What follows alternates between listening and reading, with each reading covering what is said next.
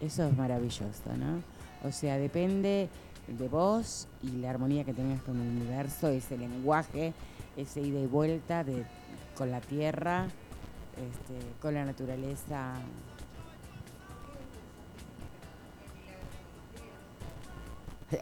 Creo que sí.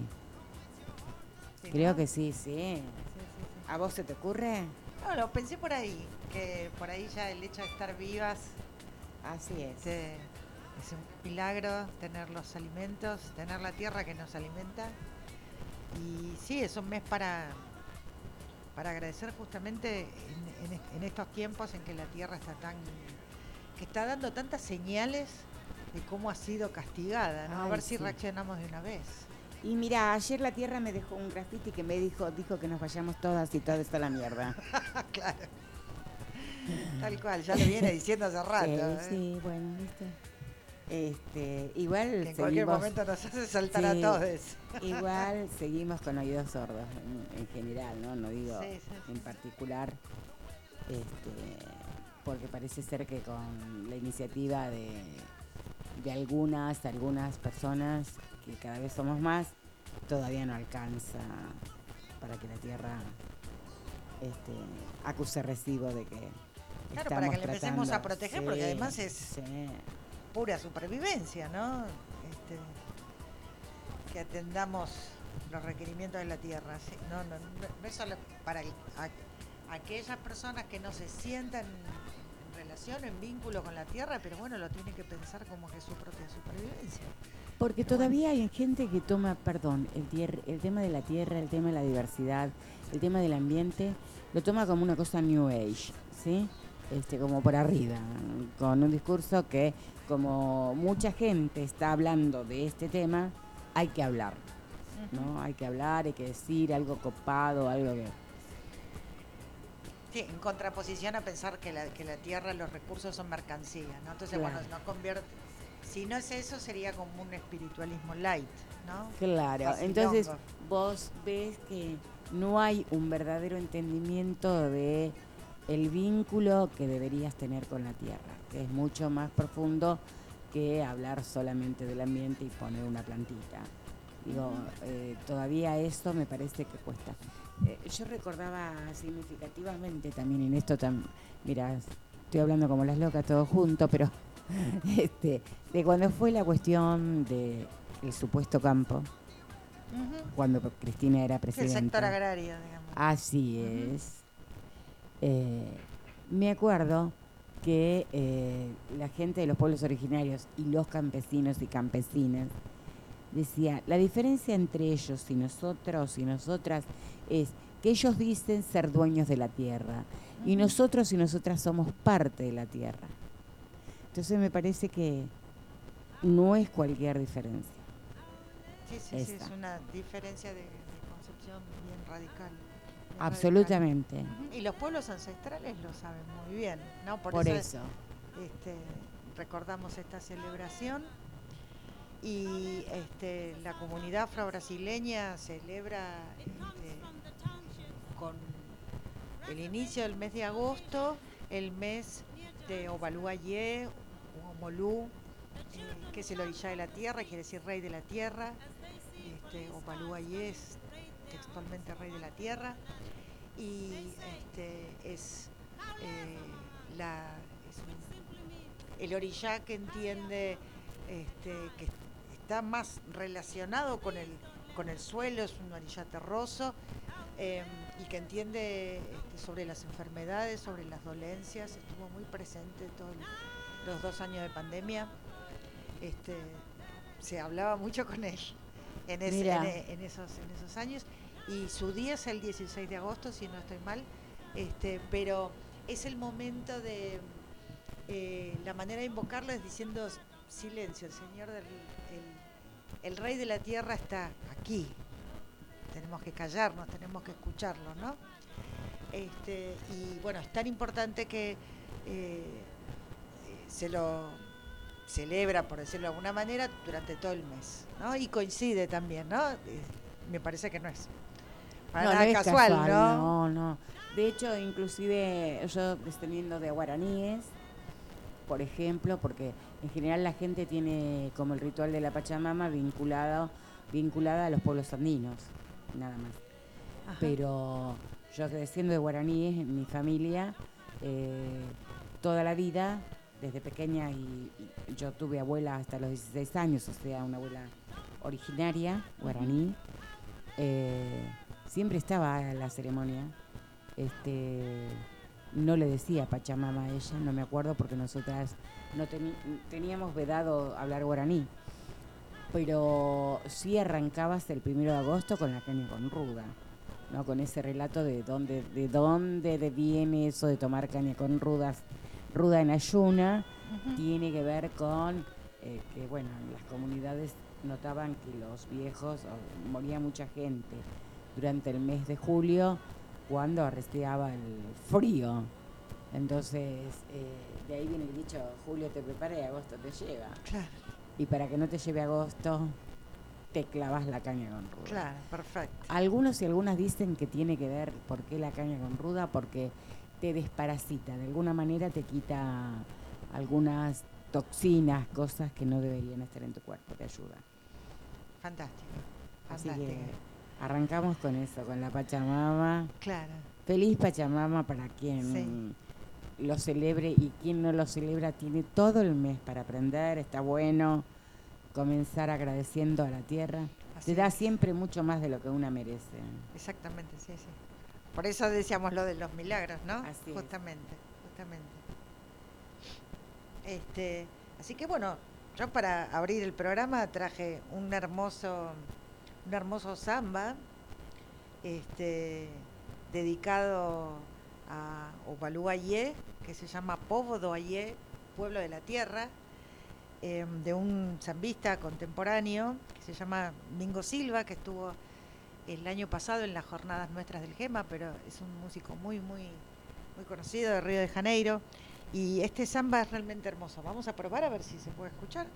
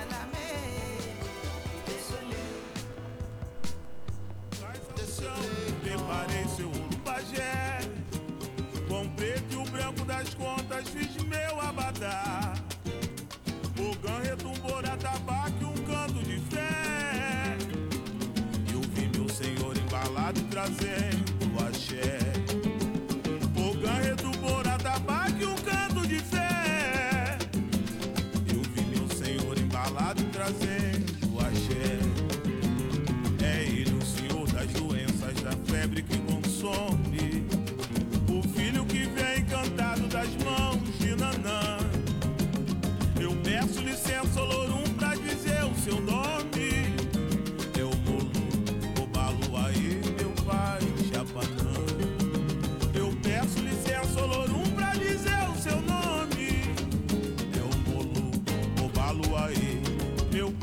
tapando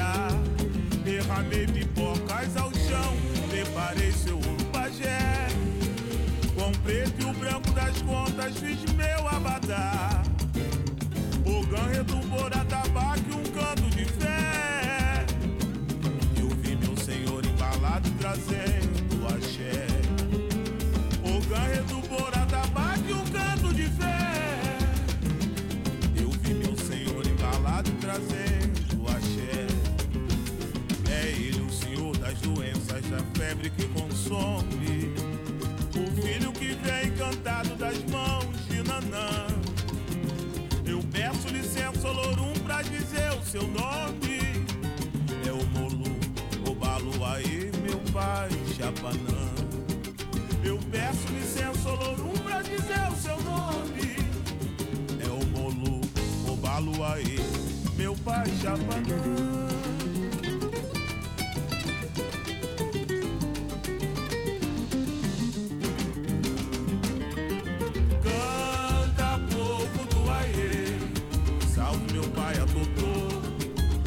Totô Baluaê. Canta, povo do Aie. Salve meu pai, a Totô, a Totô Baluaê.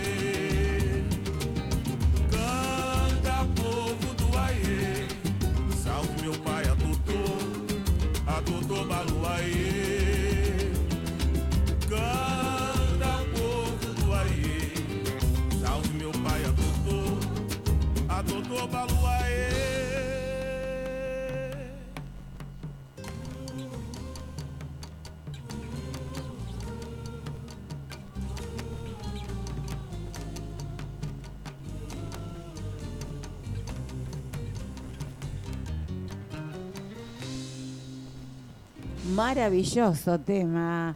Aparte te veo disfrutarlo y cantándolo junto con... Sí, hermoso. La verdad que me gusta un montón. Estábamos escuchando a Mingo Silva con su tema, con su samba Povo do Ayer y lo lanzó poquito antes de la pandemia o recién empezada la pandemia, pero sí recuerdo que lanzó su video en la pandemia y realmente muy muy impresionante porque es el es el orillal que se le pide la cura, ¿no? De las do- de las doenzas, iba a decir, de, las enfermedades, ¿no? Y este nada, tengo me, me venían esos recuerdos de la pandemia, ¿no? En donde circulaban tanto las imágenes de Ovaluayé y se le pedía tanto este para que se llevara para que se llevara el COVID y todo lo demás. Este es, es muy hermoso video, está en YouTube, lo pueden buscar, una maravilla, hermosísimo. Gracias, Bere, como siempre, por traer estas cuestiones que también ignoramos mucho, ¿no? Acerca de la espiritualidad, este que un día quedamos que vamos a hablar en profundo un tema, vamos Sí, a dedicar el tendremos que programa. invitar a alguien, ¿no? Sí, Para hablar también, obvio, Sí, sí, obvio. sí, sí, sí. este que me parece que es súper apasionante también, ¿no? Descubrir otro tipo de espiritualidades de las ya conocidas. Justamente en estos días que me regalaron muchísimos caracoles, muchísimos, este, yo decía, me estoy reconciliando con eso, porque recuerdo que eh, mucha gente decía, incluida mi mamá, que tener cara- caracoles en la casa era de mala suerte. Mira, Entonces vos vas en viendo mi casa siempre hubo. cuántas veces eh, todo lo que tiene que ver la demonización de las cuestiones afros, ¿no? Eh, lo mismo que cuando dicen macumba, este, que es un instrumento, no es un maleficio, pero está vinculado a un embrujo, un maleficio. Y es un instrumento pequeñito, pobrecito. Claro, Este, era una manera de claro. denominar este, de manera, ¿cómo, cómo, cómo decir? Despectiva, esa es la Así palabra, así es. a la religiosidad. Sí, sí. Este, bueno, Pero bueno, ahora la gente se lo, se lo ha reapropiado el término, ¿no? Y, este, Absolutamente. y, y se dicen macumbeiros sin ningún problema. sí, sí, hay una revalorización. Como orgullo, ¿no? Claro, Así sí. es, así Una es. revalorización también de identidad, ¿no? Contra el racismo religioso, como lo llaman, ¿no? Así es, y, y, bueno, retomar de cómo nos nombran nosotras, como lo mismo negro o negra, ¿no? Este, Así es. y lo mismo el uso del turbante, etcétera, etcétera. Porque el turbante no fue algo que lo usamos porque sí, fuera de, fuera de África, este, fue impuesto. Y hoy, sí, de alguna manera, en todo lo que es fuera, dentro de la diáspora, es nuestra corona, usar el Claro. Claro. Digo, pero no había arrancado así. Este, Y tenía que- contá, por, contá cómo arrancó entonces. Claro. Así sabemos. No, no, es bien apasionante eso. Porque cuando las primeras mujeres negras llegaron a España, este, España, Europa, sobre todo en España, son algunos de los relatos, este, los cabellos sueltos daban como una imagen aún más de la figura como desprovista de todo tipo de prejuicios de las mujeres negras, este, así como un sex appeal. Una exuberancia también, Claro, ¿no? Claro, sí, claro. sí. De hecho, viste la figura este, que la expusieron a nuestra querida hermana, nunca me sale el nombre, la gran culona. Ah, la, la Bueno. Venus Sí, la Venus, exacto, de Otentote, si de no. Hottentot. Eh, digo, siempre vinculada a la cuestión de la exuberancia. Entonces las mujeres blancas, como estaban en el periodo de Inquisición a través de la iglesia, este, empezaron a decir, no, que las negras se cubren los Se cabellos. cubren el cabello, claro. Se cubren los cabellos. Entonces nos ponían cualquier tipo de trapo en la cabeza para cubrir los cabellos. Lo que pasa es que el resto del cuerpo, aún con todas las ropas que nos obligaban a vestirnos, este, no podían tapar todo lo que, lo que teníamos. Digo, porque bueno, eran mujeres que venían de zonas de calor. ¿no? Lo mismo el, el relato de Bartolomé de las Casas con respecto a las guaraníticas, ¿no?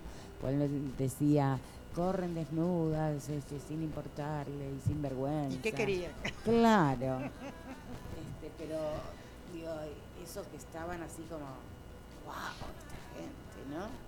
Sí. De hecho, una vez hablando con los wichis, que son de la zona árida y calurosa, de todo lo que es Alta, Formosa, por ahí, este, estando con ellos y ellas, una vez hablaba con un cacique y dice, una vez vino un sociólogo y nos dijo cuáles eran nuestras ropas típicas.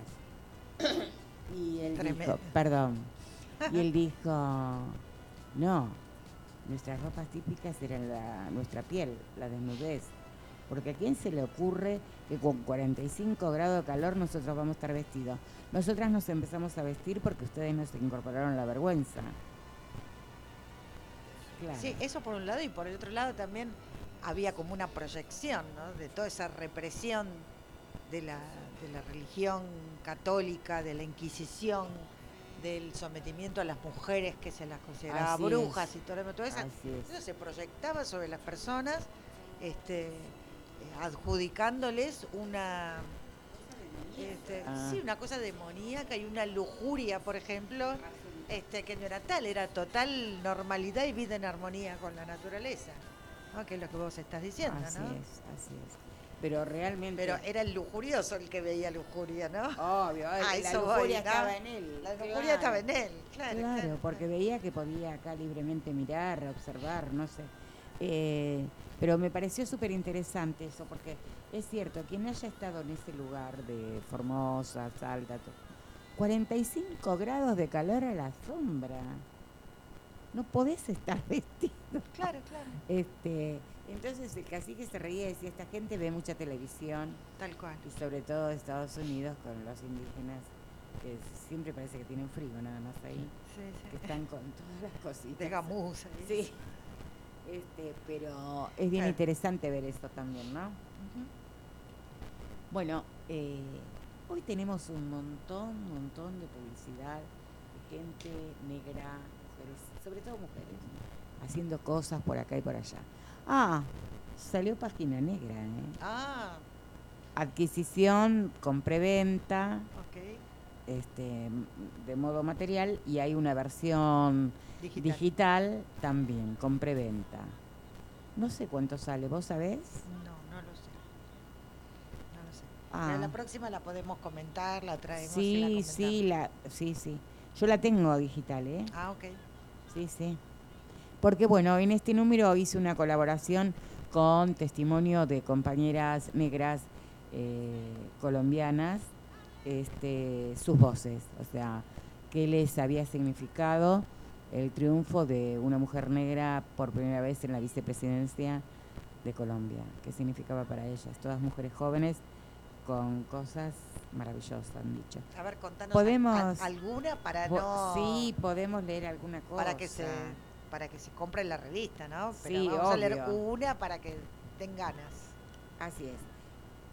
Bueno, puede ser después de entrevistar a Cali, ¿no? Dale. Cali Sandoval, una joven de acá del sur, de Lomas de Zamora, súper talentosa, hija de amigos, amigas, compañeras. Yo la conozco desde antes del vientre de la madre, imagínense. Con el tiempo, bueno, fuimos, este, ya ahora ella me tutea, me dice negra, me dice cosas. Pero yo la conocí así. Me debe respeto esa chica un poco. A ver si está por acá. Vamos a intentar llamarla. ¿Por qué? Porque este fin de semana va a estar en una fiesta canábica en la zona. Quiero que nos cuente qué hace ella en la fiesta canábica. Ok. Este, es muy talentosa, tiene mucha producción. Personal, conexión total. Buah, Se coló una. ¿Será que nos darán un peso o algo?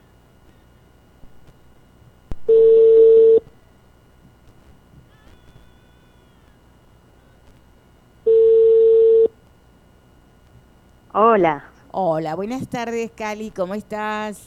Hola, Gladys. Te presento a Bere, mi compañera de la radio. Hola Cali, ¿qué tal? Mucho gusto. Oh. ¿Cómo Y ¿Se a- escucha? Se Sí, a- escucha. Sí. Y a Lucas, nuestro querido operador. Lucas. Se le entrecorta un poquito. Se entrecorta un poquito. ¿Te estás moviendo? Ah. ¿Estás en la calle?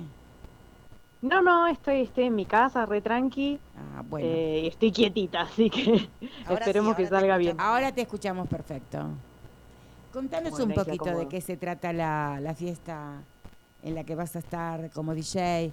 Igual yo conté poquito de vos, ¿eh? Yo digo que te conozco desde antes del vientre de tu mamá. Ah, Pero bueno, no quiero intimidar ni ve- avergonzarte, ¿viste? Como somos las... no, por favor. Igual esas cosas son, son re lindas de contar, son importantes.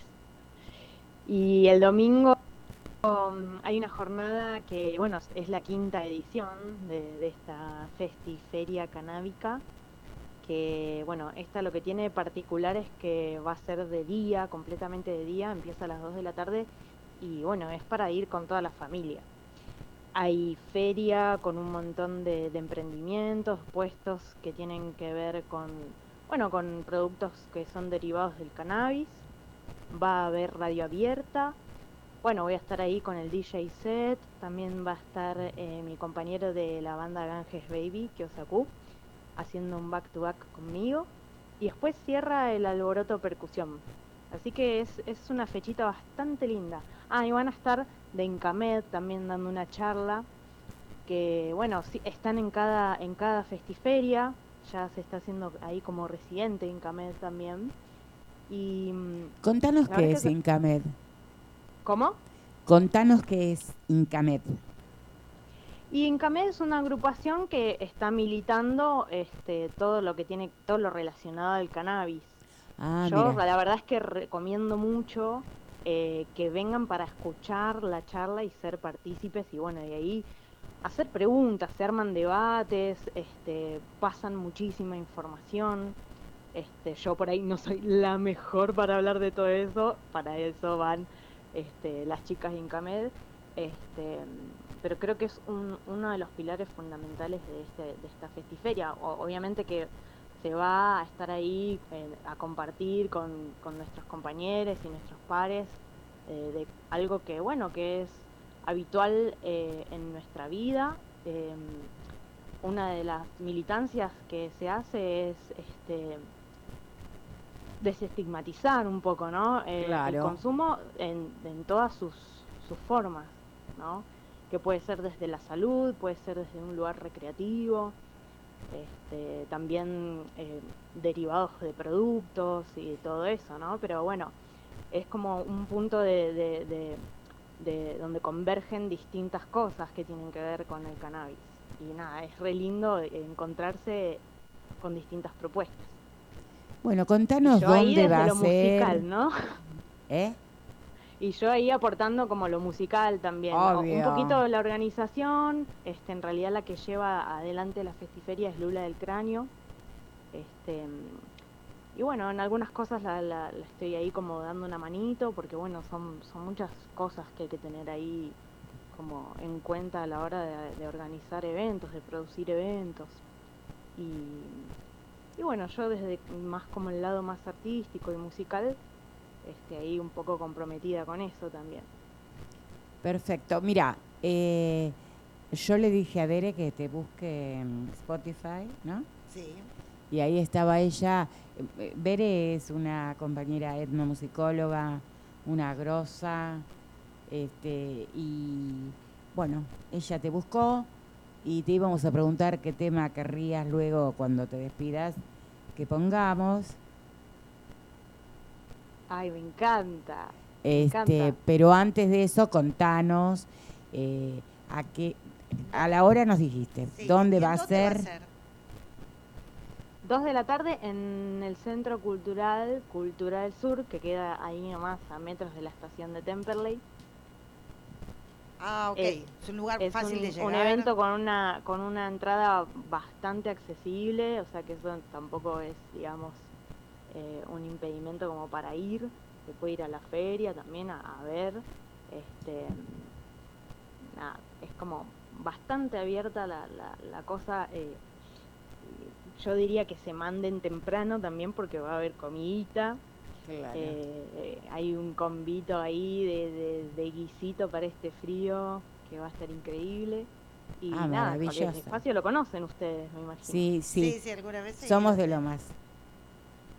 Claro, por eso. Es legendario, aparte, ya Cultura del Sur que cumplió 15 años hace re poquito. Sí. Sí, sí, sí, icónico espacio. Oíme una cosa, ¿y tenés en agenda otras fechas? Igual eh, el otro día te estaba comprometiendo que te llegues un día acá a la radio y, y podés hacer música acá. Lucas es A muy copado. Este, Sí, sí, sí, me encantaría. Yo hoy te dije, Laís, o sea, la próxima voy a estar ahí Dale, físicamente. dale. Llevo musiquita, ahí canto unos temas, me encantaría. Maravilloso. ya, ya se puede, al estar ahí, compartir físicamente, se puede como profundizar un poquito más ahí en- Ay, sí, porque en, los proyectos. la ¿no? de En los- años que en- hace que en no te que- veo. ¿Cómo? La de años que hace que no nos vemos físicamente. Oh, miles. Claro. Así que Te vas a bueno, encontrar con otra persona directamente. bueno. Este, le diré encantada. Claro. Bueno, Eh, Cali, te acompañamos en esto del domingo y quedamos al pendiente de tu agenda, que la compartas con nosotras. Y Bere, perdón que te interrumpí. No, nada, Cali, te quería preguntar de Black Alert. ¿Qué, qué nos recomendás para escuchar o qué te gustaría? Por ejemplo, de ese o, o del otro disco, no sé. Y mira, como para estar ahí en la misma sintonía de lo que estábamos hablando, de, de este evento del domingo, me parece que el tema estado mental, que si no me equivoco es el número 2 Es el en número SP, 2. Sí, sí. eh, es muy bueno para, este- para esta ocasión. Perfecto, perfecto. Dale, Y ustedes escuchen y después me dirán dale. qué onda, qué opinan, si les gusta o no, si se entiende o no se entiende. Muy bien. Te abrazo, reina. Gracias por el llamado, Gladys, gracias a todos. Dale. Un abrazo. Muchas gracias. Besos. Chao, chao.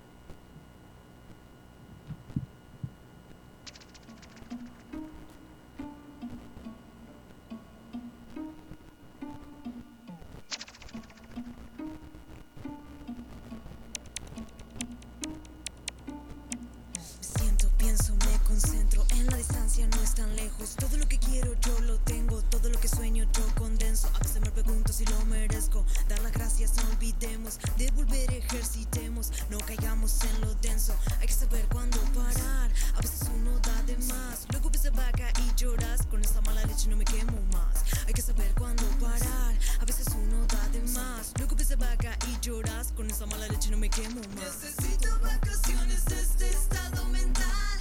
Un viaje a para no volver más. Perdón, pero no me quiero poner emocional. Pásame esa daga que me voy a volar. Pásame esa daga. Pásame esa daga. Pásame esa daga. Pásame esa daga. Pásame esa daga. Pásame esa daga. Pásame esa daga. Pásame esa daga. Hey Cali.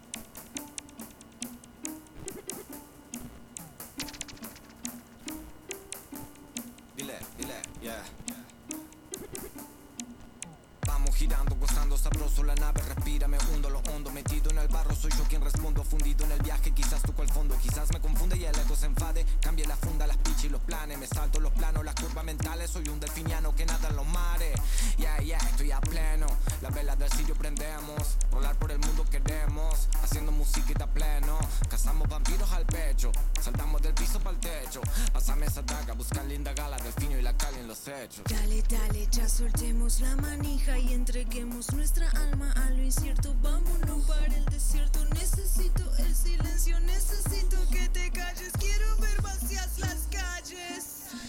Sin camiones, sin bocinas, sin los gritos de la vecina, sin veneno en la cocina, sin nariz entre cocaína.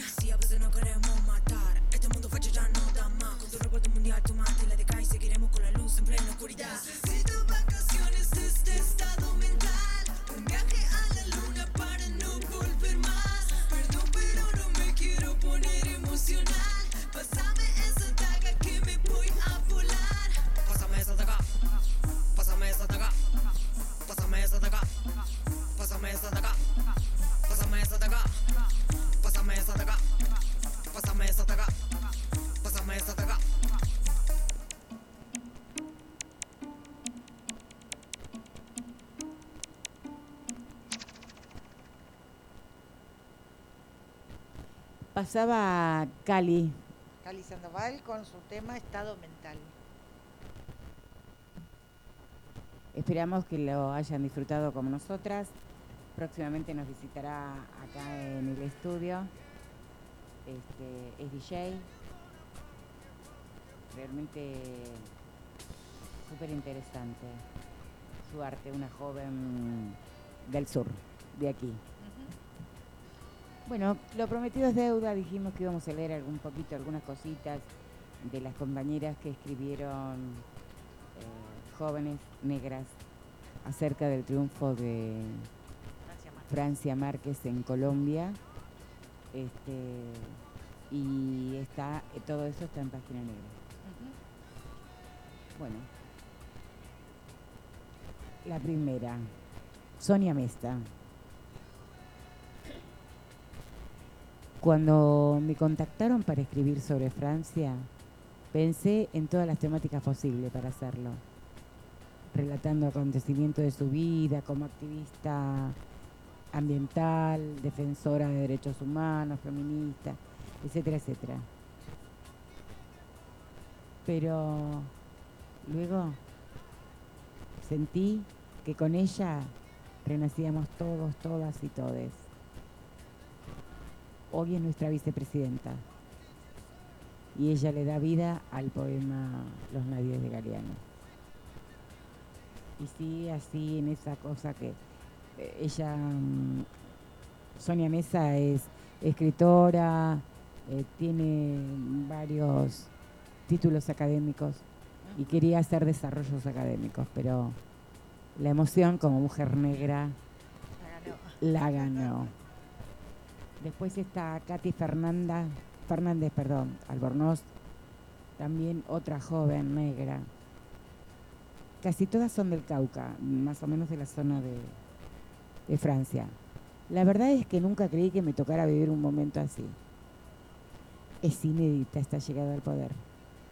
Un presidente de izquierda y una mujer afrocolombiana en la vicepresidencia suponen ya un relevo de poder que abre posibilidades transformadoras. Lo simbólico de verla a ella en ese escenario de triunfo que emociona muchísimo. Hay una mujer negra que atravesó en carne propia el conflicto armado. Eh, no, no dejan de estar todas muy emocionadas. ¿Sí? Conforme vayamos vamos a ir leyendo un poquitito de cada una. Para no robar la primicia. No, por supuesto hay que ir de página negra, hay que comprarla. Así es. Pero bueno, vos estuviste el otro día cuando tuvo Francia Márquez en Argentina, en el CCK. Así es. ¿Cuál fue tu experiencia? Wow. Ese día.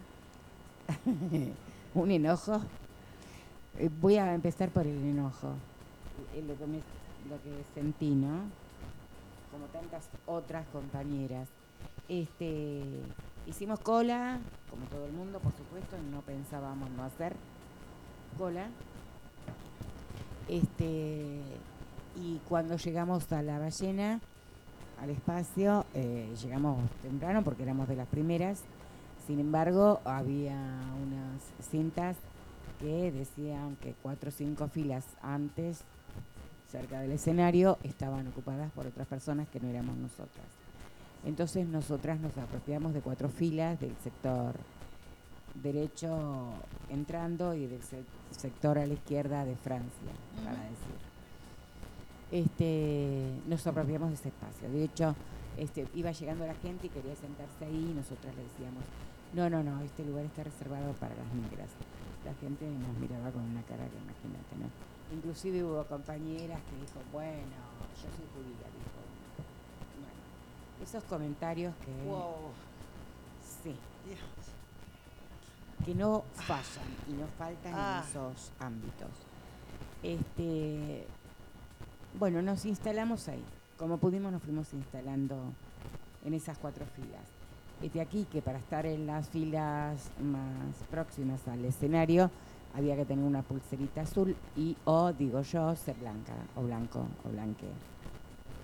Este, en esa blanquitud vi un montón de personas que dicen ser antirracistas, compañeras, compañeros, este, que estaban disfrutando del hecho. No hubo un gesto hacia nosotras, tanto del INADI como la organización del CCK. Eh, el INADI la tuvo cercada, de alguna manera, a Francia, que no abrió la convocatoria al resto de las comunidades afro. De hecho, ellos dijeron que tuvieron una reunión con la comunidad afro, pero era solamente una familia y no sé. Porque el resto no estuvo convocada. O sea, la gente de Misigamba no estuvo convocada, nosotras como comisión 8 de género no estuvimos convocadas, nada. nadie, ¿eh? nadie. Eh, éramos un número bastante numeroso de negras ahí. Eh, yo fui con la bandera argentina también es afro, así que me mandé un acting ahí. Este, y le gritábamos desde, desde ahí, desde la tribuna, si querés, a Francia y ella hablaba y nos miraba porque era imposible no vernos. ¿Sí? Ahora, lo loco es que sacaron muchísimas fotos y no he visto solo una foto de nosotras. ¿Sacaron fotos del público o de ella? del o de- público en Ah, general, etcétera, etcétera, pero no vi en ninguna publicidad alguna foto nuestra. ¿Sí? Ahí estoy rastreando una chica fotógrafa de Merlo, que fue con su intendente, Ujú. de paso lo estoy mandando al frente, que me dijo que me iba a pasar algunas fotos, porque nosotras hay una sola foto, que es la que nos le pedimos a una compañera que con uno de nuestros celulares nos sacara de frente como para tener una toma que estábamos ahí. ¿sí? Por supuesto no obtuvimos nuestra foto Punta Francia, Qué barbaridad. sí la gente de Ni Una Menos y la gente de la campaña por el aborto. De hecho, también la respeto muchísimo, Verónica Gago, por favor, ni se discute. Pero pensé que podía haber estado una periodista negra. Habría sido todo un gesto. Y de hecho, la amo a Beatriz Piche Malén, que estuvo, este, y me pareció atinado y estaba bien, porque para mí es el resumen de nuestra querida Latinoamérica, una originaria y una negra, este, pero también estaba atinado que termináramos con tambores. Eh, si vos ves el recorrido de Francia en casi todos los países que estuvo, está con mujeres negras. Digo, solo Sí, acá. Sí, sí, sí. Bueno, eh, van a tener que revisar muchas cosas entonces en los organismos de, de gobierno, ¿no? Sí, creo que Mm. hay así como mucha impunidad al respecto, porque el racismo estructural está tan fundado, tan fundido en lo cotidiano, si querés, que se diluyó, ¿sí? Entonces, como que la gente no se da cuenta, no quiere darse cuenta, Las dos cosas me parece. este, Porque el, el- el día que se den cuenta hay que, hay que revisar tantas cosas que, bueno. Este, pero ya coincido lo que vos decís, está bien que este, haya cerrado un, que haya estado Beatriz Pichimalén, está buenísimo. Pero a nadie se le ocurre que acá hay personas negras. Ese es el tema, ¿no? ¿Cómo no se les ocurre? ¿Por, por qué cuando quieren, este, eh, no sé, es- tengo ganas de decir tantas cosas, pero decilas. cuando se les ocurre poner un otro, tienen que buscar un originario, ¿no? Porque ni siquiera pueden ver el otro negro. no, ¿no? el otro del como otro, otro, ¿no? el otro del otro. Ay, sí, sí, sí. No, no, es impresionante. Eh, y bueno, contra eso tenemos que seguir luchando, ¿no? Porque digo, como también nosotras evaluamos el enojo, nosotras estábamos muy enojadas y realmente estábamos pensando este, ver algún scratch al INADI, etcétera, etcétera, ¿no? Porque nada más y nada menos que el INADI, Sí, sí, sí, no, s- ¿sí? no hay... Este, que nosotras le hemos pedido reunión y no nos han dado, no ahora, antes, hace rato. Sí, sí, sí, sí, Y además la decepción con compañeras y compañeros que se supone que estamos en la misma vereda, que sean incapaces de revisar sus lugares de privilegio, ¿sí?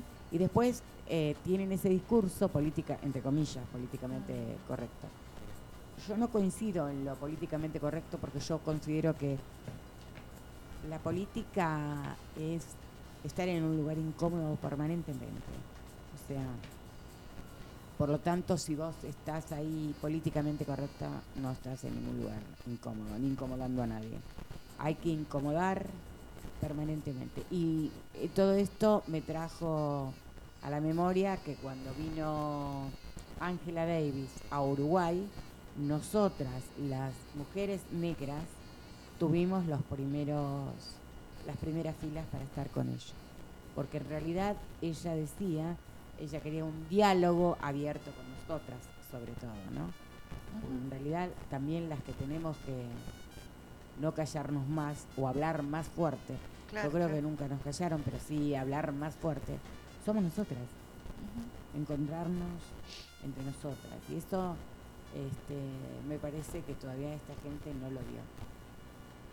¿Sí? Tiene algunos Sí, potenciales. siguen, y además como que siguen funcionando con una lógica entre ¿no? ese, ese- pequeño lugarcito de poder personal y, y- y no darse cuenta de que tienen que estar, estoy hablando de los representantes de la comunidad, dos que están ahí, ¿no?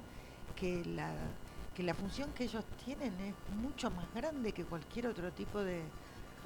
este, De ego. de ego de, o de cuestión personal o de lugar político al que pudieran haber llegado bien, mal, lo que sea, es otra cuestión, ¿no? Pero este, Pero se supone que están en esos lugares para representarnos. Claro, claro. Y en el Instituto Patria pasó lo mismo. Yo no pude ir, tenía mi entrada como cualquier hija de vecina, no pude ir, pero las compañeras negras que estuvieron, estuvieron al fondo y parada a las tres horas. ¿Sí? Pero un varón, los dos varones afro, que supuestamente nos representan, obtuvieron foto con su foto con Francia y estuvieron adelante y sentados. Hay un quehacer que todavía, sí, sí, sí, sí. bueno, Bueno, pero como, como vos decís siempre, ya lo decía Angela Davis, ¿no? La interseccionalidad. ni hablar. eh, A mí que no me hablen más. Yo ve- ya venía hace un tiempo bastante atacada con las chicas blancas, compañeras, amigas, todo lo que vos quieras, cuando hablan de interseccionalidad. A ella les da lo mismo eh, una paloma cruzándose con un burro. ¿sí? Ellas dicen que eso es interseccionalidad. ¿no? Este, un día dijo una, y cuando yo creí que estaba todo perdido, de repente vino la fulanita y resulta que es peronista y bostera. Y eso es la interseccionalidad. Yo dije, nos tapó el agua. ¿Sí? Eh, nada, me parece que todavía tenemos que hacer un proceso de desarrollo, este, inclusive intelectual juntas. ¿sí? Y yo no me quiero pelear ya con tantas compañeras, pero la verdad que me brotan cuando, eh, como una palabra que ahora se apropiaron, la interseccionalidad. Interseccionalidad es todo para ellas. ¿sí? Cruzamos el puente. Claro, termina como una formulita, pero yo lo estaba pensando en relación a estos varones que vos estás diciendo, ¿no? Este, no pueden no ubicarse en No. el, este, en el lugar en el que están, ¿no? Bueno, eh, Buah. justamente después siguen en el lugar de privilegio, porque finalmente son varones, ¿no? El patriarcado atraviesa por un lado y por el otro, Sí, sí. constantemente. Pero bueno, eh, la buena cosa o la buena nueva, si querés, este, acá en el Consejo Deliberante el miércoles se va a presentar un, me parece que se llama beneplácito. Sí, beneplácito. Sí, por la visita de Francia. Va a ser entre las 12 del mediodía y las 2 de la tarde. Así que eh, si al- las negras, negres eh, nos están escuchando, estaría bueno que se acerquen este, para, bueno, que vean que para nosotras es sumamente importante este, tener quien nos represente. No se da todos los días. En Colombia, después de 218 años, imagínense, ¿no? Ujú. Digo, antes no es que hubo una negra presidenta ni vicepresidenta. Claro, claro. Al contrario, estamos hablando de otra cosa. Por primera vez hay una representatividad conjunta. Bueno, ¿Qué te parece si volvemos a escuchar una canción que ya escuchamos? Pero Dale. Que viene al caso que se llama Levanten las voces mujeres de las cantoras Esperanza y Paz de Colombia. Ah, un regalo. Este, como para venir al caso. Y después tenemos bastante este, material para el día de hoy. Tenemos una, eh, una grabación que nos hizo nuestra compañera Ángela Pinto Rangel y una entrevista a la investigadora Carla Díaz. Así que después de esta musiquita seguimos con todo el material que tenemos para hoy.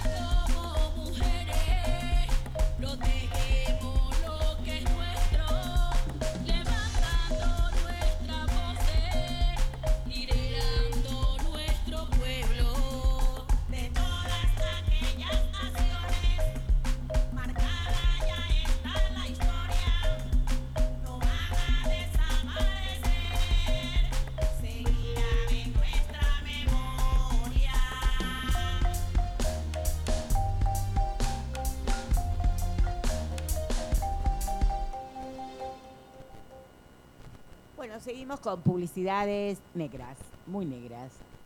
Este fin de semana, si estás en Chascomús, está Daniel, eh, nuestro compañero afroperuano, viviendo o proponiendo un día de afroperuanidad en Chascomús. ¿Sí? Para disfrutar, para gozar, eh, da clases de, de cajón, pero también enseña a armar un instrumento. Es muy didáctico y muy pedagógico este compañero. Que nos Así- visitó hace poco acá en el programa, ¿no? Sí, y nos va a volver a visitar para contarnos cómo ¿Cómo fue le fue? eh, Chascomús, lugar que tenemos la capilla de los negros. Exactamente. Y también tenemos nuestra corresponsala, como decía. Absolutamente, nuestra querida corresponsala Ángela, que este, nos ha mandado un material. Exacto. Vamos a escuchar. Hola negras, acá quien habla es Ángela. Les mando un saludo. Esta semana paso simplemente para dejar algunos avisos porque a partir del viernes, el viernes, el sábado y el domingo, está la, la feria de editores en Capital, en el barrio Chacarita. Y va a haber un montón de cosas lindas, un montón de stands. Yo todavía no vi la, el mapa con, con todas las editoriales que, que participan, pero son un montón. Eh, yo voy a estar en el stand 167 con la editorial Contramar, eh, con quienes yo estoy ahí trabajando como diseñadora gráfica y flamante revisora porque empiezan a salir algunos libros eh, traducidos del portugués, así que eh, les, les estoy molestando bastante con, con esas cosas hace tiempo y nada, me asumí el rol, el compromiso de, de revisora. Eh, particularmente la editorial Contramar tiene tres eh, líneas, eh, tres sellos, por decirlo de alguna forma, que son narrativa, que en general trabajan con, con autores federales, eh, ensayo y arte callejero, que es una, un sello que yo no he visto mucho en, en otras editoriales por acá.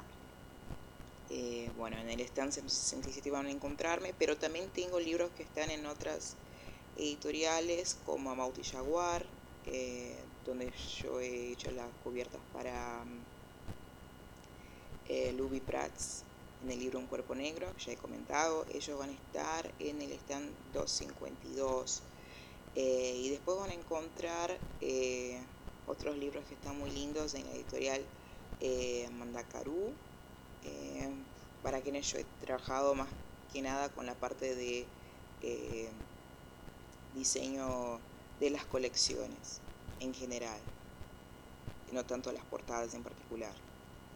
¿Y qué más le puedo decir? El viernes a la mañana, el 5, eh, va a estar en el primer piso del, del complejo Artemisia eh, la gente de la Fundación Hemocentro haciendo una colecta de, de sangre, esperan ahí donantes, quien, todavía no ha donado este año eh, se puede pasar, duerman bien, tomen agua, eh, desayunen, no se olviden de comer y, pasen ahí a, dejar su gotita de sangre que siempre es muy necesaria siempre falta.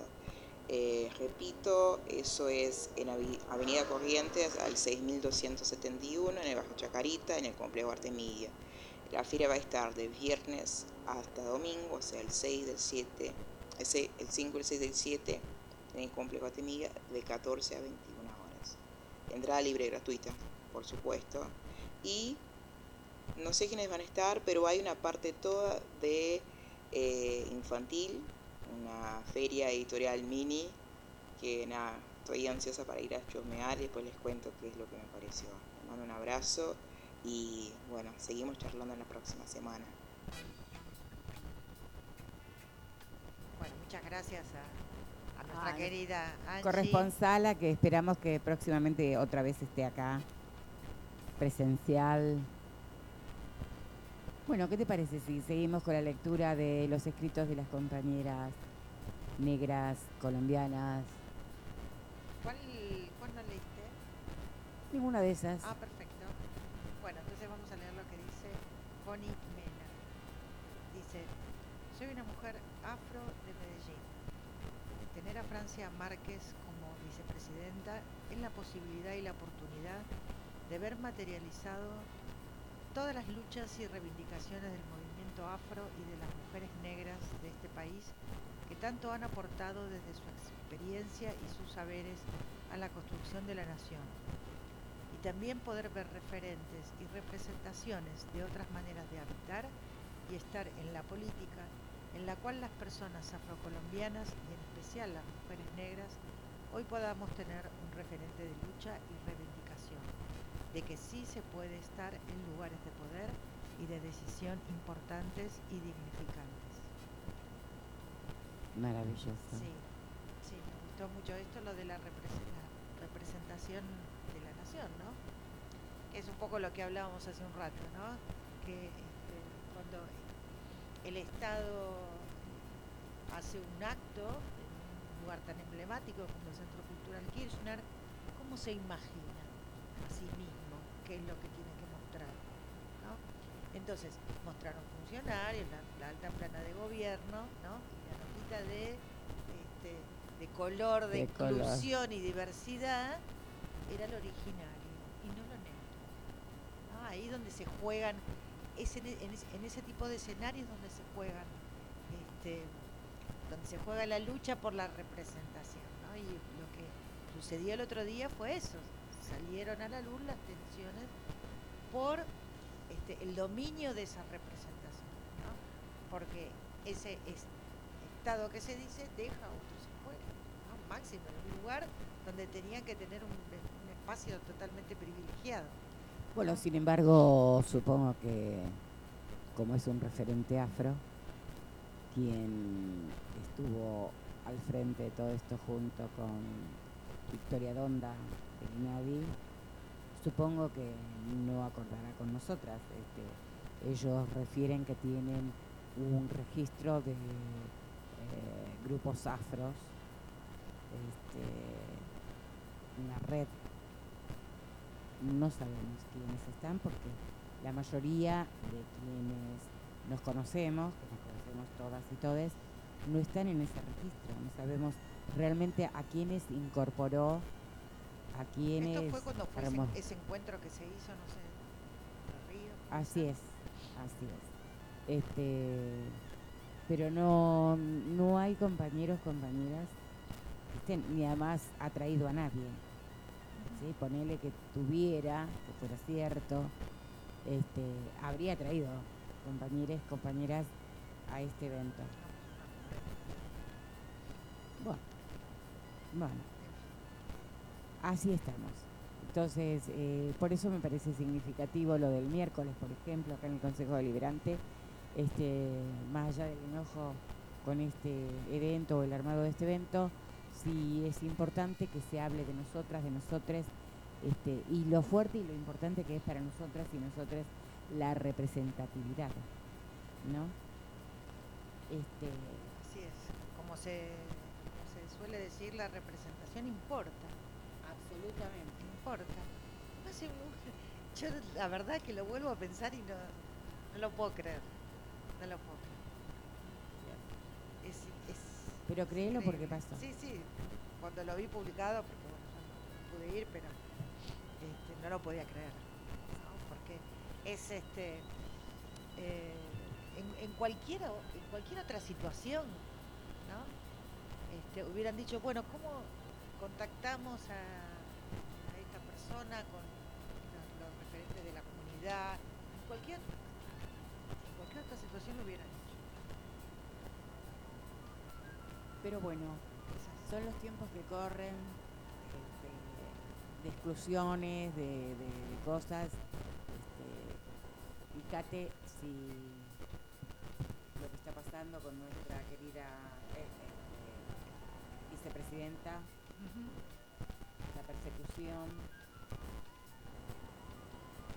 Bueno, judicial, ¿sí? y eso que tenemos un gobierno supuestamente nacional y popular y en el cual ella es parte.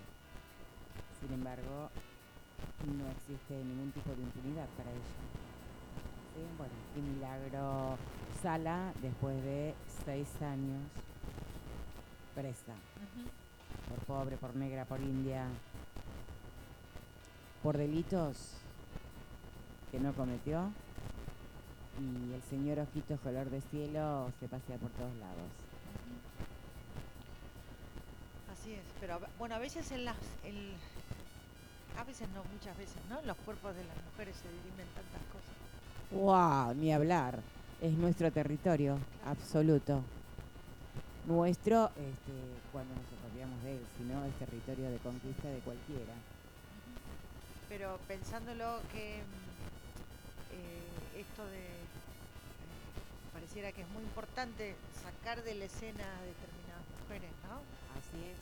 Que es lo que nos está comentando en estos dos casos, ¿no? Se trata de eso.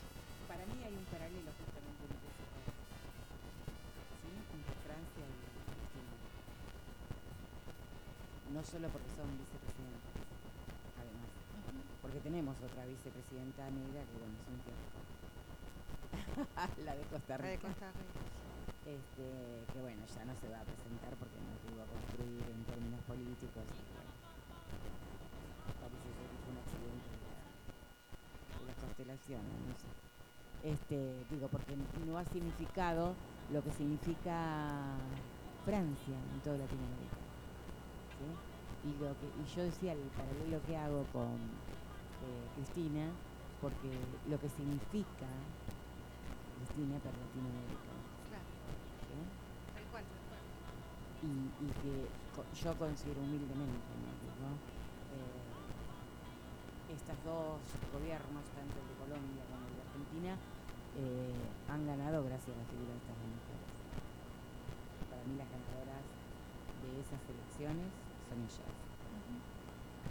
Sí, tal cual. Este, bueno, después la seguimos. Así es. Vamos a ver si la podemos a- eh, ubicar a, a Carla Díaz, la voy a llamar.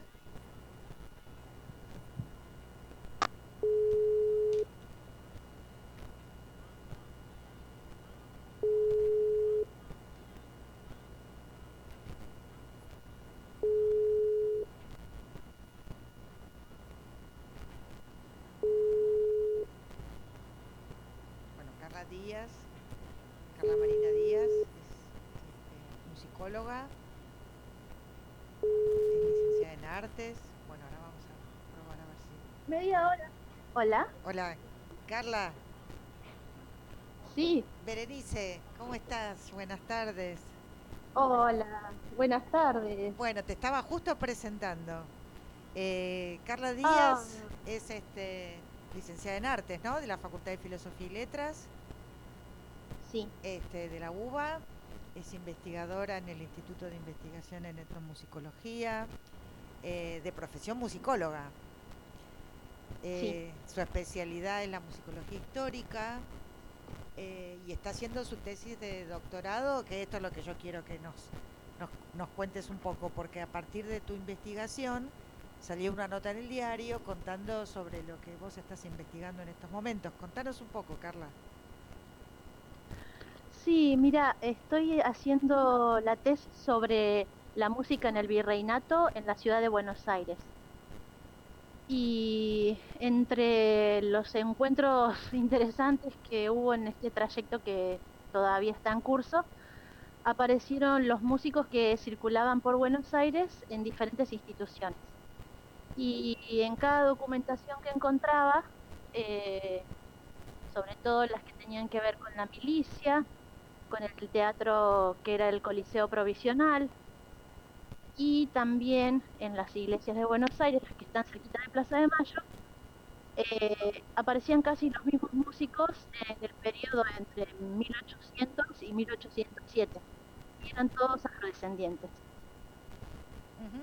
Eh, es realmente muy interesante este, este hallazgo que vos hiciste con tu trabajo. Em, y yo te voy a decir por qué a mí me parece súper interesante. Vos decime tu opinión también, ¿no? Porque normalmente nosotros tenemos una representación de cómo eran los les afrodescendientes en la época de la colonia Y esto que vos encontraste está bastante distante de lo que nos hicieron creer que sucedía en esa época, ¿no? Sí, exacto. Eh, pienso en los actos escolares que, en los que uno conocía a la señora que vendía mazamorra, al que vendía velas, o en general los oficios de, de los vendedores ambulantes para los afrodescendientes y yo me encontré con, con un escenario de músicos en espacios de instituciones eminentes. Eh, a eso te referís, ¿no? Claro, por ejemplo, ¿no? ¿Y qué actividades desempeñaban? ¿Qué hacían? Eh, ellos eran en su mayoría eh, músicos de la catedral, Ajá. eh, que tocaban el violín, no solo ahí, sino también en el teatro provisional. Algunos eran lo que se dice cabeza de banda, o sea, dirigían las orquestas. Eh, esto lo comenta en un artículo muy interesante Hilary, Bernardo Hilary, que es Sí. un musicólogo cordobés. Sí, sí. Eh, y bueno, eh, también sucedía en la milicia, no tocando el violín, sino los instrumentos de banda, Claro. eh, porque cada cuerpo de milicia tenía su banda militar. Así que eh, todos esos espacios eh, eran ocupados eh, por afrodescendientes. Em, algunos eran ya libres y otros estaban todavía en situación de esclavizados. Eh, la persona que habló recién es, es Gladys, que es la conductora del programa. Yo como No, no, no, no, somos co- co- co-conductoras. Gladys ambas. Flores, que te quería hacer un comentario. Buenas tardes, encantada Carla. Buenas tardes, ¿Cómo estás? muy bien.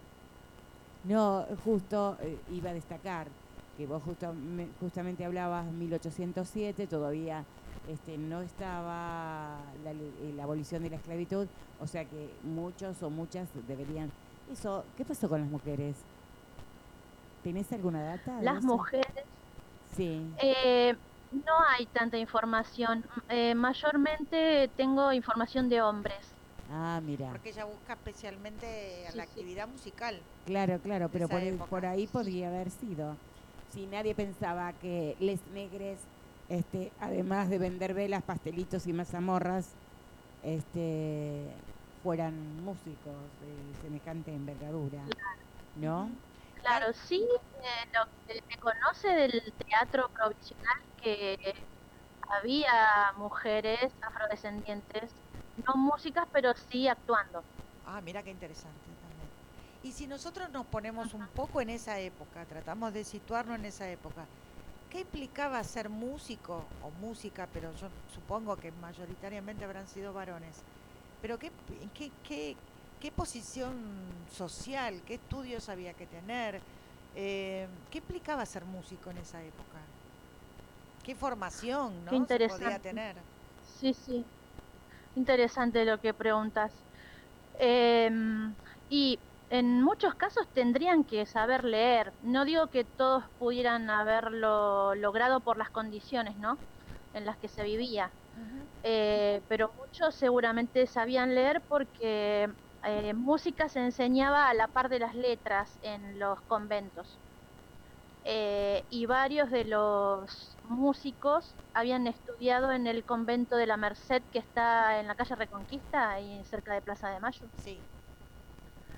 Entonces se conoce que ellos es posible que pudieran eh, tener alfabetización.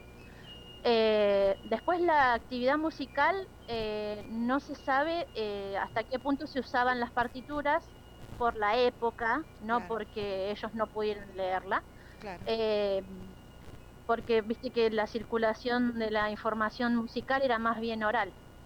Claro. Y otras implicancias eh, es la mayor libertad de movimiento, pienso, claro. porque eh, al estar en esos espacios estás de alguna manera vinculándote con espacios de poder, ¿no? Exactamente. Eh, entonces accedes a algunos beneficios o a, o a- o a atenuar ciertas situaciones por estar cerca de, de- de gente que puede facilitarte la vida, digamos, ¿no? Ujú. Eh, Sí, una cierta autonomía y a la vez, ¿no? eh, sí, exacto, exacto. y también eh, en muchos casos eh, tener una posibilidad de ahorro para la compra de su propia libertad, por ejemplo. Sí, es muy interesante porque Sí, todo sí. lo que todo lo que tenga que ver con este, poder comprender mejor nuestra historia, ¿no? La historia de las personas negras en la Argentina, este, y que va a ir desarmando todo ese relato que este, fuimos incorporando desde nuestros primeros años en la escuela primaria, ¿no? Pero que sigue un poco como bastante firme. Así que la verdad Sí. que es una maravilla Aún- lo que estás haciendo. Aún Carla. nosotras mismas, Qué las bueno. personas negras y afro, también replicamos esos relatos, ¿no? Y, y justamente, Claro. mira, recién hablábamos de la importancia de la representatividad. Claro. Sería Claro. otro café si todo esto lo hubiéramos sabido antes.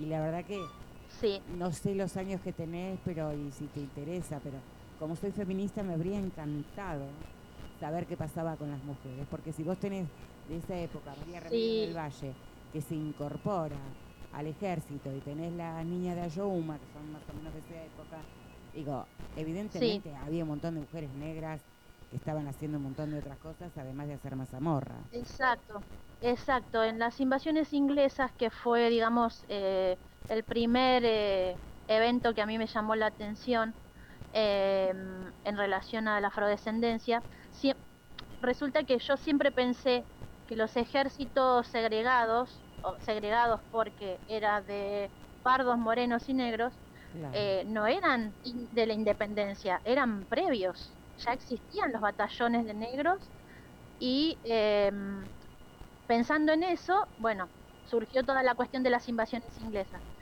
Y en ellas se dice que un gran porcentaje de la lucha en la ciudad fue gracias al esfuerzo femenino. claro. Eh, yo digo se dice, pero no, está documentado y está también escrito por varios historiadores. eh, y hay eh, también datos de eh, mujeres que tuvieron grados de capitana, por ejemplo. Eh, el caso de Manuela Pedraza, la que le decían la tucumanesa, que ella era de Tucumán, eh, que ella para defender a su esposo mató a un soldado inglés, entonces la, la premiaron con el título de militar y le dieron uniforme y todo. Y ella después Claro. desfilaba eh, como parte de la fuerza.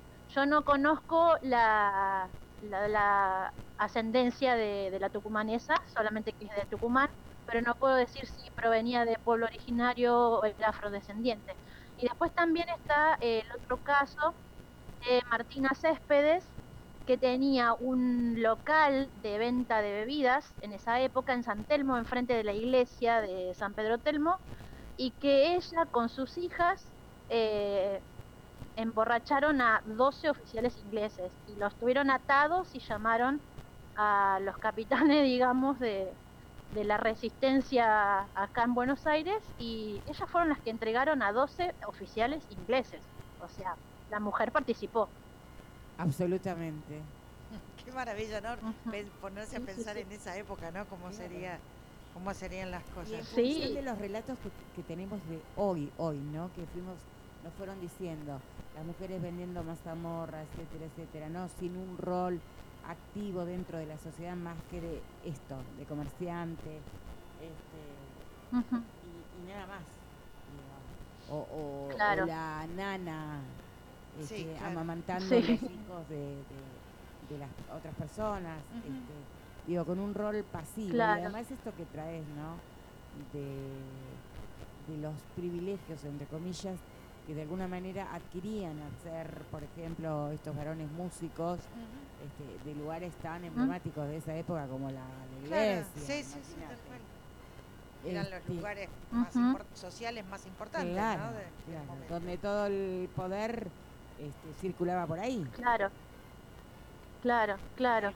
Así que a mí me gustaría tener una grabadora en esa época y estar en el momento que en la iglesia estaban tocando, pero detrás se escuchaba lo que estaban cocinando con los cabildantes, por ejemplo. Claro, Claro. claro, claro, claro.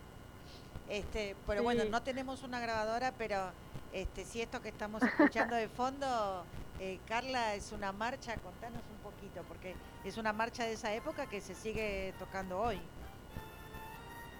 Sí, esa marcha es española. Bueno, estábamos bajo el dominio hispánico en ese momento. Y cuando Buenos Aires le gana a eh, Inglaterra o a Gran Bretaña en la primera y en la segunda invasión, sobre todo luego de la segunda invasión, la fiesta de la victoria, que se llamó Celebración de Acción de Gracias, tuvo esta marcha eh, en, digamos, como una de, los, de las músicas más eh, importantes. Y esa música la hizo también, eh, la hicieron los batallones de afrodescendientes. Así que bueno, buenísimo, al menos nos da una idea de cómo sonaba, cómo sonaba la música de esa época, este, y nos da una idea también de cómo eran este, los negros y las negras en Buenos Aires en la época de las invasiones inglesas, ¿no? sacándolas un poco de la, Este, del dibujito del, manual de la primaria. cual. claro, conocedores de su entorno, conocedores de varios lenguajes musicales muy diferentes y que se podían mover en diferentes espacios sociales con, con mucha soltura en sus oficios. Eh, a pesar de tener en muchos casos todavía el yugo de la esclavitud, ¿no? Bueno, Carla, te agradecemos muchísimo eh, toda esta charla. Eh, vos presentaste esto en un congreso, ¿no? Hace poquito o lo estás por presentar.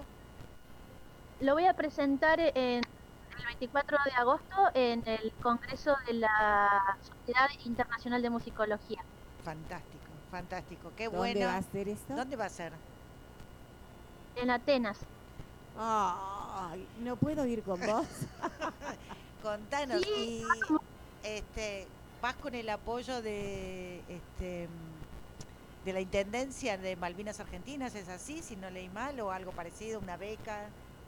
Sí, sí, sí, la Casa de la Cultura del municipio de Malvinas Argentinas y la intendenta Noelia Correa eh, me ayudaron en esta travesía económica.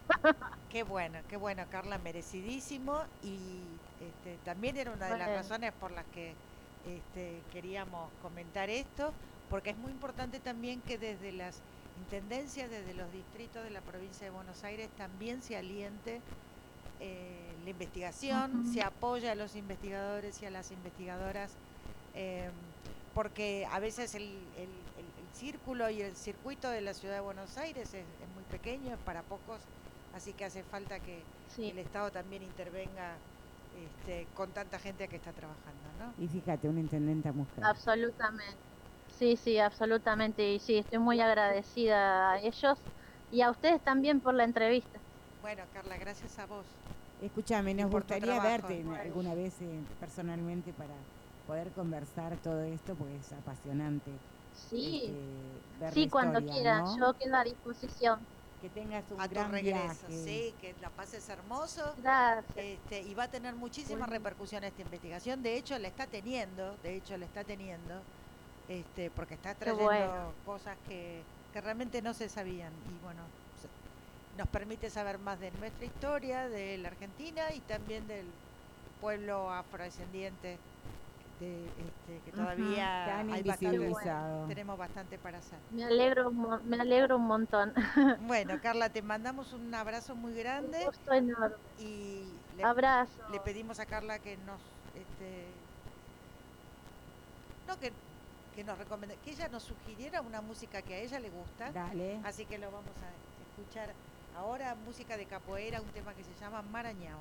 Chao Carla, muchas gracias. Un abrazo grande. Chao, Chao, besos, besos buen viaje.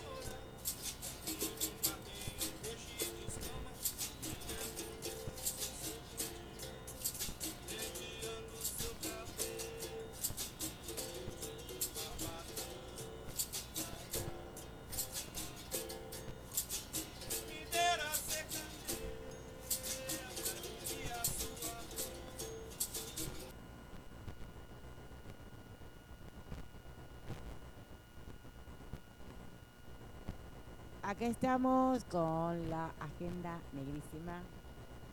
Sí, Este, sobrellevando las, las sí. fluctuaciones este, de internet. de internet. Mira, ahí seguimos. Ahí sí.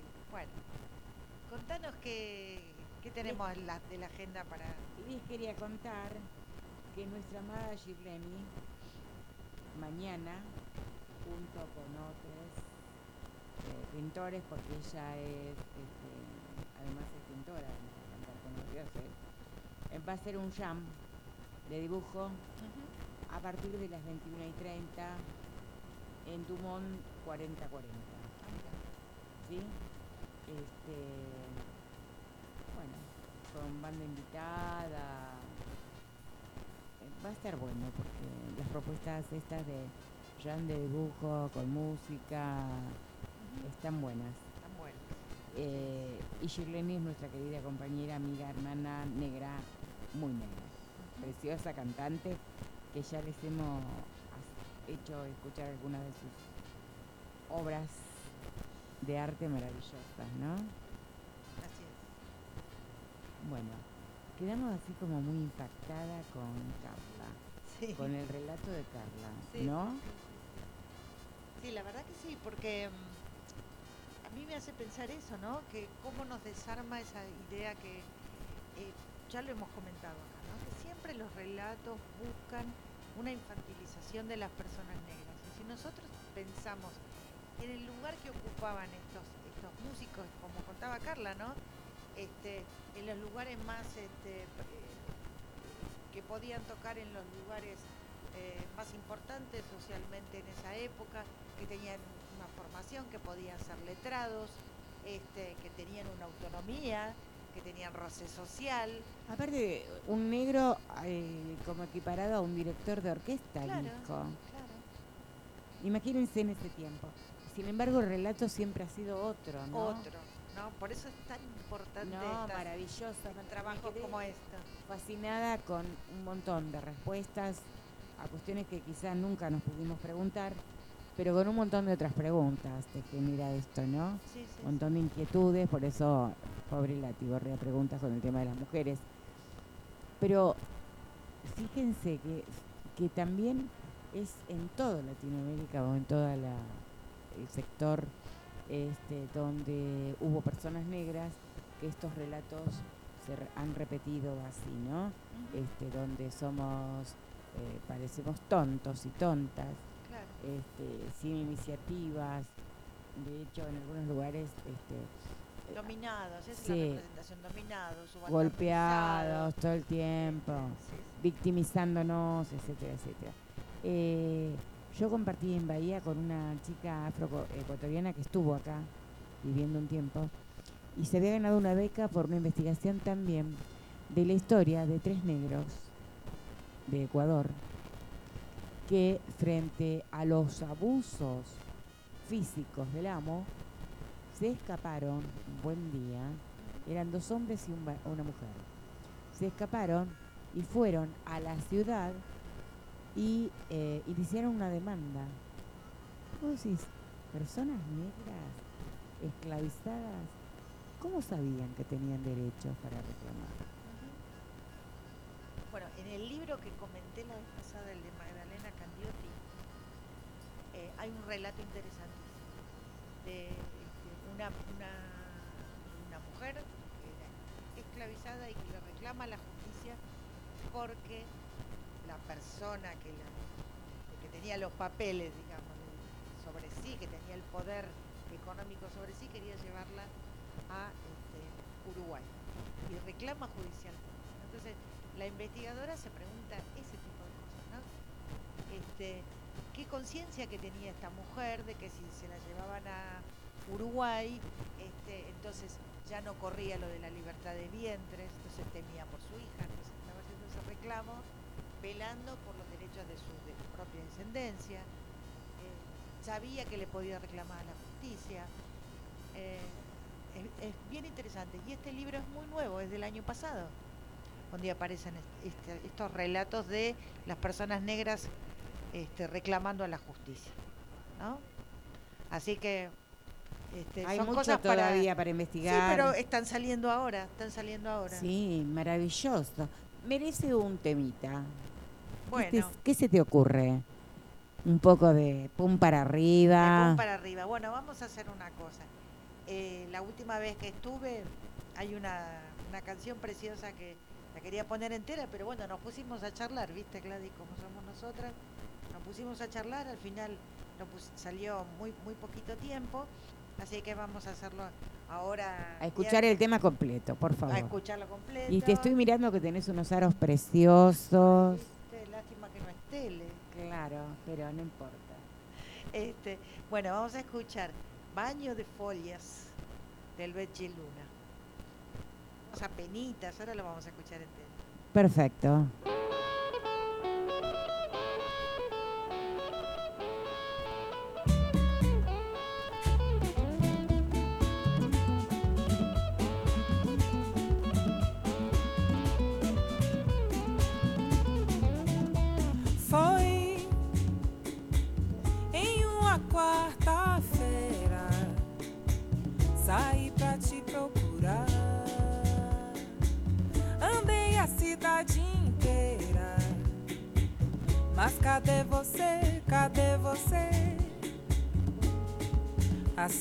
Cidade é grande, as pessoas muitas e eu por aí sem te encontrar. Vou pedir a Oxalá, Oxalá quem guia, Oxalá quem te mandou. Tanta volta pra nenhuma resposta, tanta volta pra nenhuma resposta, tanta volta pra nenhuma resposta, tanta volta pra nenhuma resposta, tanta volta pra nenhuma resposta, tanta volta pra nenhuma resposta, tanta volta pra nenhuma resposta. Nenhuma resposta, mas um punhado de folhas sagradas pra me curar, pra me afastar de todo mal.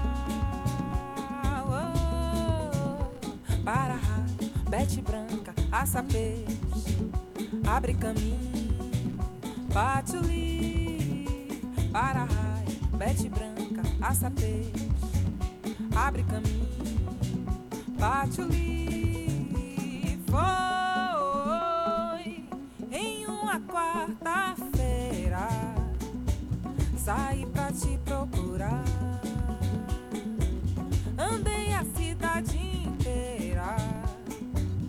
Mas cadê você? Cadê você? A cidade é grande, as pessoas muitas e eu por aí sem te encontrar. Vou pedir a Oxalá, Oxalá quem guia, epa babá. Oxalá quem te mandou. Tanta volta pra nenhuma resposta, tanta volta pra nenhuma resposta, tanta volta pra nenhuma resposta, tanta volta pra nenhuma resposta, tanta volta pra nenhuma resposta, tanta volta pra nenhuma resposta, tanta volta pra nenhuma resposta. Nenhuma resposta, mas um punhado de folhas sagradas pra me curar, pra me afastar de todo mal. Para raio, bete branca, aça peixe, abre caminho, i. Para raio, bete branca, aça peixe, abre caminho, i. Para raio, para raio, para afastar o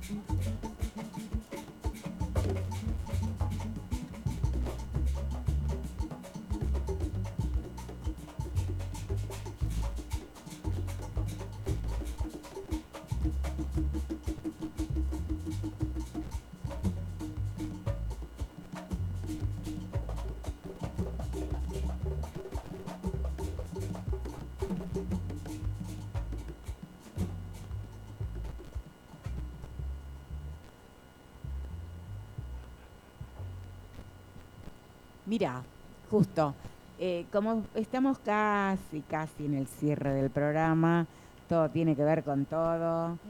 ¿Qué pusiste, Bere? Estábamos escuchando Baño G Folias de Luigi Luna. Eh, ¿Qué quiere decir? Eh, baño de hojas. Sería la traducción literal, ¿no? Pero Así es. refiere a este, esos, eh, es- esos baños que se realizan con determinadas hojas, con determinadas plantas para eh, alcanzar determinados efectos, ¿no? De sanación o a nivel emocional, ¿no? Este, para distintas cosas que se usan en la es. religiosidad, ¿no? Afro-brasileña. Así, hay, hay muchísimas. Bien interesante el tema de las folias. Así es. Pero bueno, los pueblos originarios también tienen mucho vínculo con, la, con Claro. las hierbas, o sea, ahí están... Bueno, algunos relatos dicen que justamente eh, les negres en América eh, tenían un vínculo tremendamente estrecho con la gente de los pueblos ori- originarios y aprendieron mucho de ellos. O sea, hubo un intercambio De saberes, ¿no? de De saberes conocimientos, sí. constantes este, de lo que el otro otra traía, más lo de acá, ¿no? Por ser originario de estas tierras. Así es. De hecho, así los quilombos no podrían haber sido, no podrían haber surgido si no tuvieran originarios de cómplices. Así es.